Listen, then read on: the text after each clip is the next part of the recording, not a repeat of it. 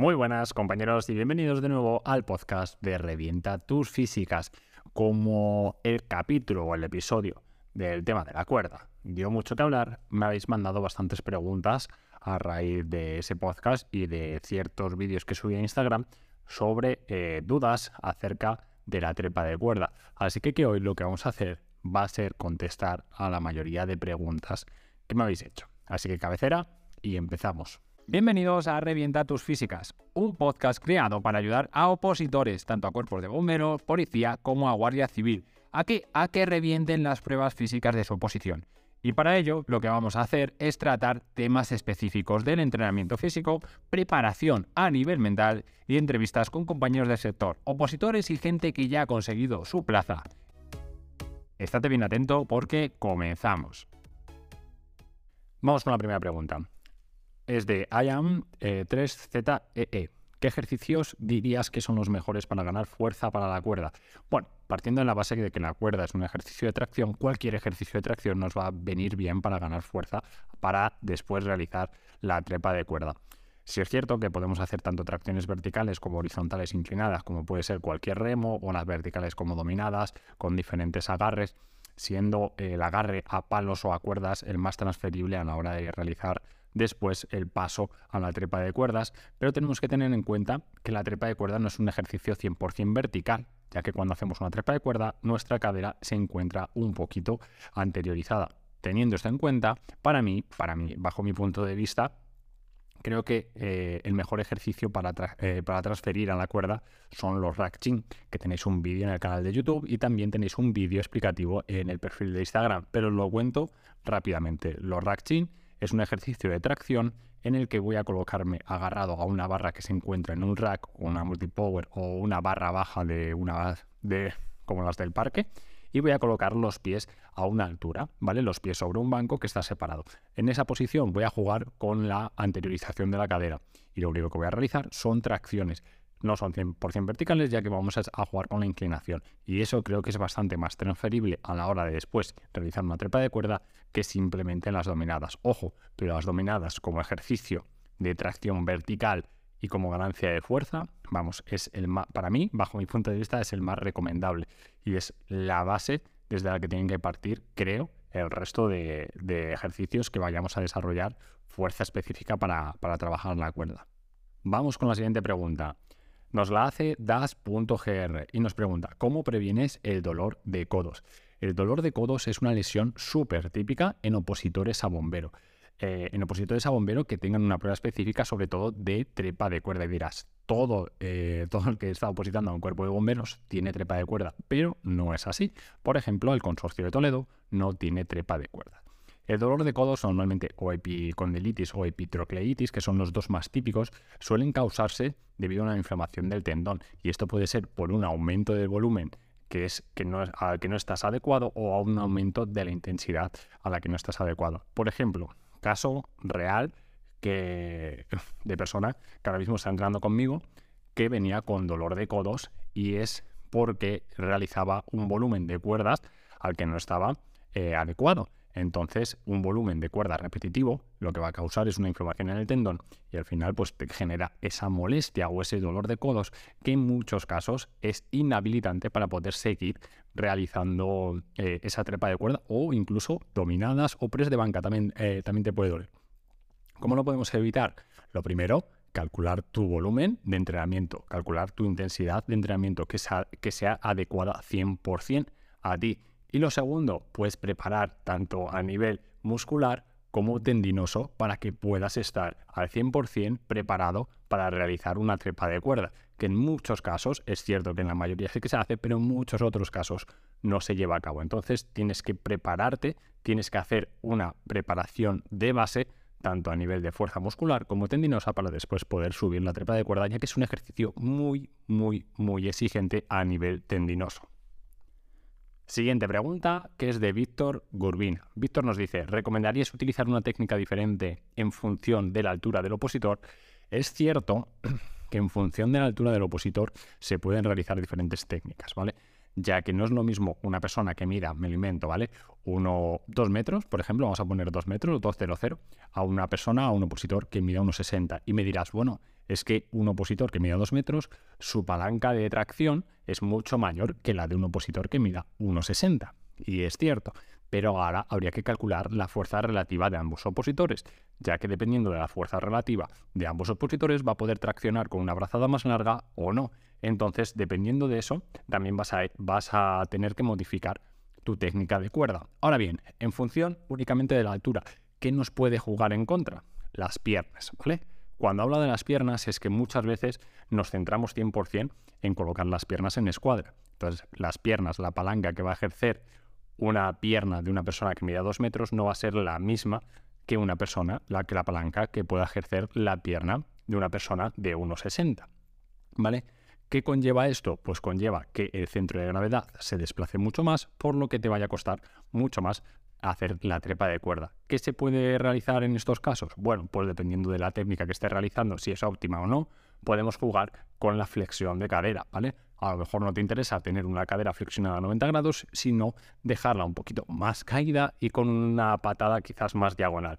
Pero esto habría que verlo no tanto, o sea, no solamente en función de la altura del opositor, sino también en función de su fuerza relativa, de su capacidad de cadencia, de su fuerza de tracción, de su fuerza en el psoas, por ejemplo, que es uno de los, flexores fundamentales de cadera. Entonces habría que ver múltiples puntos para poder decir qué técnica de cuerda es adecuada para cada uno. Ojo, hay cosas que son impepinables y que todos los opositores tienen que hacer, pero hay otras que se pueden trabajar y diferenciar mucho de un opositor a otro. Así que esto lo tienes que tener muy en cuenta. Continuamos con la siguiente pregunta. ¿Cómo conseguir una abrazada más amplia? ¿Es falta de fuerza o técnica? Puede ser tanto falta de fuerza como falta de técnica. Puede ser falta de fuerza si cuando vas a alargar completamente la abrazada no tienes la capacidad suficiente de tracción. Es decir, yo estiro el brazo por completo, hago una abducción completa del brazo y a la hora de traccionar no consigo traccionar con eficacia, ¿vale? Puede ser falta de técnica cuando al rotar la cadera, si utilizo una rotación eh, leve de cadera, no consigo estirar del todo el brazo, ¿vale? Si hago una muy buena rotación de cadera me va a permitir estirar mucho más, separar mucho más los dos puntos de agarre, ¿vale? Y puedes hacer una brazada mucho más amplia. Ahora bien, el tema de la brazada es un tema bastante controvertido. Y te digo, ¿por qué es bastante controvertido? Porque la mayoría de la gente piensa que por tener una brazada más amplia va a subir la cuerda más rápido. Y nada más lejos de la realidad influyen muchos otros factores, como por ejemplo la cadencia, la velocidad que tengas en realizar esas brazadas. Te pongo un ejemplo muy sencillo. Persona que sube una cuerda de 6 metros con solamente 6 brazadas, ¿vale? Pero su capacidad de tracción es bastante lenta, o sea, su velocidad de tracción es bastante lenta. Ahora bien, ponemos en el otro extremo una persona que sube la cuerda de 6 metros dando 12 brazadas, ¿vale? Un poquito exagerado, ¿no? Pero bueno, 12 brazadas. ¿vale? Pero su velocidad es súper rápida. Acorta bastante la brazada, lo que le permite generar una cadencia mucho más rápida que esa persona que eh, solamente mete seis brazadas mucho más amplias, con una adopción completa de brazo, pero muchísimo más lento. Al final, el de las 12 brazadas puede perfectamente ganar a esa persona que sube la cuerda solamente 6 brazadas porque su, velocidad, su cadencia es mucho mayor que la persona que solamente da 6 brazadas. ¿Tiene una capacidad de tracción mucho mayor el de las seis brazadas? Sí. Pero ¿qué es lo importante realmente a la hora de subir la cuerda? El tiempo, ¿no? Pues entonces hay más factores a tener en cuenta que solamente la amplitud de brazada. No os centréis únicamente en alargar, alargar, alargar. Muchas veces es mejor no alargar tanto y tener una cadencia mucho mayor a la hora de subir la cuerda. Continuamos con la siguiente pregunta y nos dice Cristian Sanan, ¿cuántas veces a la semana recomiendas entrenar cuerda o ejercicios específicos para la cuerda? Vale, pues mira, Cristian, en este caso vamos otra vez a volver a la base y es principio de individualización. Tengo atletas que trabajan cuerda una vez cada dos semanas. Tengo atletas que trabajan cuerda o ejercicios específicos dos veces por semana. Entonces debemos ver desde qué punto partes, cómo llevas el resto de las pruebas de tu posición y cómo llevas específicamente la prueba de trepa de cuerda. A partir de ahí te puedo decir más, pero sin saber ni cómo, ni cómo entrenas, ni cómo es tu cuerda, ni en qué tiempo la metes, ni qué técnica tienes, ni cómo llevas el resto de las pruebas, no te puedo decir nada más preciso que esto. Lo mejor, individualiza al máximo. Si tienes una cuerda que metes el 10, o sea, déjatela para ir entrenándola cada más tiempo. Si no pasas la cuerda, pues habrá que meterla más, con más frecuencia, ¿vale? Esto es bastante sencillo. Si yo no paso una prueba, da igual que sea cuerda, que sea press de banca, que sea un 1000, un 1500, un 2000, ahí hay que tener mucha cabeza, ¿no? Pero sobre todo las pruebas de gimnasio, pues voy a tener que entrenarlo de otra forma, de una manera más frecuente, focalizando mucho en los ejercicios más específicos y accesorios para poder mejorar en esas pruebas, que si meto el 10, que la puedo dejar más de lado, ¿vale? Entonces, principio de individualización y especificación por cada persona. Vamos con la siguiente pregunta que nos dice, eh, me cuesta la vida hacer una abrazada decente, mejor sigo haciendo máquinas y dominadas, habría que evaluar desde el inicio la técnica de cuerda que tienes, ¿vale? Y en función a la técnica de cuerda que tienes, si es la adecuada para ti o no, pues deberíamos focalizar más otro tipo de trabajo, ¿vale? No necesariamente tienen que ser dominadas y, máquinas, también pueden ser, por ejemplo, los rack que es algo que recomiendo a todo el mundo, tracciones desde el suelo directamente hacia la cadera, alternando brazos, se pueden hacer muchísimas variantes, pero lo básico y principal es evaluar la técnica que tienes de trepa de cuerda y en función de eso decir, bueno, pues a lo mejor esta técnica no es la adecuada para ti porque eh, separas bastante el centro de gravedad y para ti eso es contraproducente ya que no tienes una fuerza relativa en capacidad de tracción muy elevada y entonces tenemos que juntar mucho más el centro de gravedad y a partir de ahí trabajar, ver qué cadencia podemos meter, ver si son eficaces las brazadas aunque no sean muy largas, ver hasta dónde puedes llegar de altura en la cuerda, etcétera, etcétera. Habría que evaluar al 100% cada detalle de esos. Ahora bien, que no consigues hacer una brazada decente, habría que ver que es para ti también una brazada decente. ¿Vale? Pero si no consigo subir la cuerda, obviamente tengo que tener una base de fuerza. Y esa base de fuerza la puedo ganar separándola de la cuerda sin ningún problema. Pero te recomiendo que si separamos base de fuerza de cuerda, trabajemos siempre, siempre, siempre y desde el principio la técnica de cuerda. Y me dirás, ¿cómo puedo trabajar la técnica de cuerda sin trepa de cuerda? Existen muchísimas opciones para trabajar la técnica de cuerda sin hacer trepa de cuerda. Así que que ten esto claro, ¿vale? Base de fuerza, técnica de cuerda y después ya nos vamos metiendo con la trepa de cuerda. Vamos a contestar dos preguntas más y listo, ¿vale? Que si no se alarga mucho. Vamos con la penúltima. ¿Cómo evitar girarse al subir? Cuando nos giramos al subir puede ser por dos factores. Eh, dos factores que yo conozco al menos, ¿vale? La primera, la tensión de la cuerda. Puede ser una cuerda que tenga mucha tensión y al final, cuando se va liberando esa tensión, hace que nosotros rotemos. ¿Cómo podemos solucionar esto? Rotando la cuerda hacia el mismo lado hacia el que vamos a rotar. De esa forma liberamos la tensión de la cuerda. El segundo factor es que tracciones mucho más fuerte con un lado de tu cuerpo, tanto la brazada como la patada, que con el otro lado del cuerpo y eso va a hacer que vayas girando. Vale, ahora bien, ¿tienes lanzada campana o no tienes lanzada campana? Si tienes lanzada campana, esto puede suponer un problema. Si no tienes lanzada campana, realmente te va a dar igual. Si tienes lanzada campana, yo lo que te recomiendo es siempre probar a extensar la cuerda y a partir de ahí ir colocándote en función de cómo vayas a subir, con qué brazo vas a lanzar, cómo te quieres colocar para la lanzada, etcétera, ¿vale? Para colocarte ya de una forma correcta a la hora de subir desde empezar de cero a subir la cuerda y a lanzar la campana y que no te influya esa rotación. Ahora sí, vamos con la última pregunta. ¿Cómo empezar de cero? Y esta la he dejado para el final y me parece una pregunta brutal, me parece de las mejores preguntas que se han hecho y os cuento. Eh, normalmente hay un problema de base muy grande a la hora de realizar la prueba de trepa de cuerda.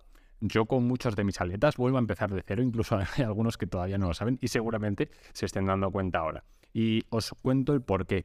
Porque eh, si tienes una técnica ineficaz, que no es eficaz para ti, eh, tienes un problema de base. Y ese problema de base hay que cortarlo de raíz. ¿Por dónde lo vas a cortar? Por la base, ¿no? Pues vuelves a empezar desde cero. ¿Cómo empezamos desde cero? Realizando técnicas sin hacer trepa de cuerda. Se puede hacer perfectamente. Si tienes mucha capacidad de tracción, podemos meter algunos ejercicios de trepa, eh, pero con la base de la, de la técnica que hemos trabajado anteriormente. Por otro lado, tendríamos que trabajar una base de fuerza muy, muy, muy importante y muy grande, tener una base muy sólida de fuerza de tracción en diferentes planos. No solamente trabajéis fuerza de tracción, en plano vertical en dominadas con el mismo agarre siempre, sino que ir variando los agarres. Tenemos por un lado, trabajo de técnica, por otro lado, trabajo de fuerza base. En el momento que ya tenemos automatizado la técnica y tenemos una buena eh, base de fuerza, ya podemos hacer una trepa de cuerda bastante más eficaz y con bastante más seguridad, sobre todo para prevenir eh, eh, temas de lesiones como los que hemos visto. Ahora bien, empiezo ya a realizar la cuerda y me encuentro con tres fases. Vamos a decirlo como si fueran tres partes, ¿no? Salida, trepa y lanzada a campana. Las entreno siempre juntas. Mi recomendación es que no lo hagas, ¿vale? Lo primero que tienes que hacer, yo lo primero que recomiendo y es como trabajo con mis atletas, es únicamente realizar trepas de pie hasta que tengamos esa técnica de cuerda muy automatizada y muy transferida a la trepa de cuerda en sí, ¿vale? O sea, tenemos que transferir toda la técnica que hemos hecho al principio después a la trepa. Una vez que tengo automatizado eso, voy centrándome en qué me centro primeramente, después en la salida. ¿Por qué? Porque la salida va a ser la parte de la trepa de cuerda más exigente, en la que vas a gastar más energía y la que más esfuerzo va a requerir a la hora de después subir la cuerda. Entonces es interesante separarlas para no generar una fatiga en conjunto que genere interferencias de la salida con la trepa. Y por último ya la lanzada. La lanzada no la ensayaría únicamente con lanzada campana, sino con lanzada y fallo. Lanzada, fallo, recepción y vuelvo a lanzar. Eso es algo bastante interesante que se debe practicar en todas las pruebas realmente de una posición, ¿vale? Como un fallo, como eh, fallar en la lanzada campana, no significaría perder mucho tiempo, sino cómo te puedes recuperar de esa lanzada campana. Cómo puedes salir, por ejemplo, de un press de banca que no puedes sacar del pecho. Todas esas cosas hay que practicarlas. Y en la cuerda no, te tiene, no tiene que dar nada a, a la fortuna, a la suerte. Así que todo eso se tiene que practicar. Como resumen, técnica, fuerza base, Después dividimos la trepa de cuerda, trabajamos primero la trepa, metiendo trepa y técnica, seguimos también trabajando la fuerza, después aislaríamos la salida, trabajaríamos salida y por último ya la lanzada. Y así quedaría más o menos planteada esta, esta progresión desde cero para realizar la trepa de cuerda. Hasta aquí todas las preguntas de trepa de cuerda del día de hoy. Y nada, espero que os haya gustado este podcast. Está muy enfocado a opositores de bombero. Si ves que te ha servido de ayuda, yo te agradezco enormemente que valores y que sigas el podcast porque me ayudas a posicionarlo dentro de Spotify y llegar sobre todo a más gente, que es lo que realmente interesa, que podamos ayudar a cuantos más opositores mejor y que vean que hay otros caminos a seguir que no los de hace 20, 30 años. Lo de yo puedo, si yo puedo, tú puedes, si la sigues, la consigues si yo lo hice, ¿cómo no lo vas a hacer tú? Hay muchísimas más opciones. Así que, que se agradece muchísimo que valoréis el podcast y que lo sigáis. Nos vemos prontísimo. Un saludo.